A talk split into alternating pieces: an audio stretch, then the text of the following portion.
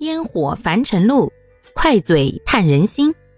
大家好，欢迎收听今天的快嘴唠家常，换个角度看生活。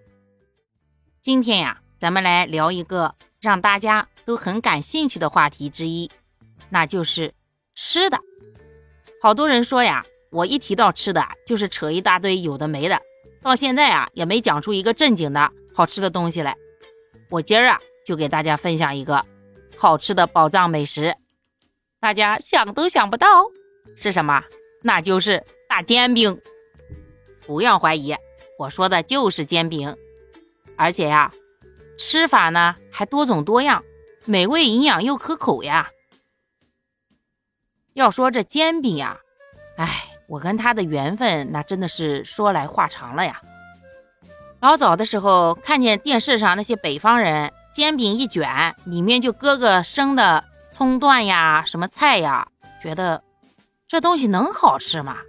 就这么卷吧卷吧就吃啦。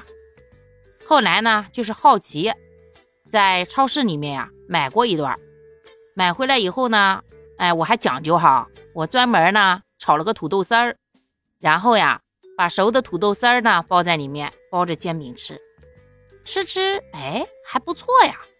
倒没觉得多好吃，就觉得蛮方便的嘛。这弄点菜一包，煎饼一吃，一顿饭对付过去了。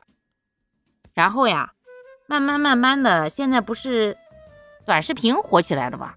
那经常看见人家网上那主播在一边做一边就说他的什么纯粮食做的呀，什么什么无添加呀，怎么怎么香呀。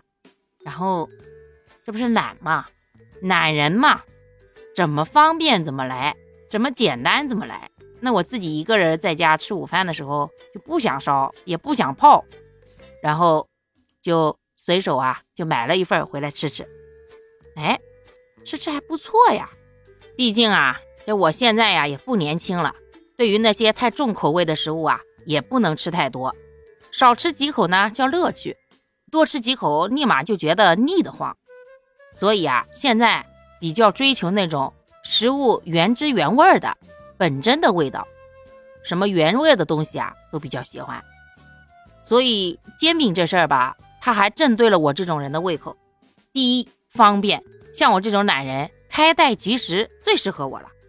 第二，它的口味呢，又不是说完全没有味道，但是呢，它就是这个呃粮食的味道，微微有一点点发甜呢，也是本身因为碳水化合物嘛。它本身就有一点粮食本身的甜味，然后呢，你怎么吃吧，你都不会觉得腻，因为它没加什么油啊、糖啊一堆调味料，也不会觉得齁得慌。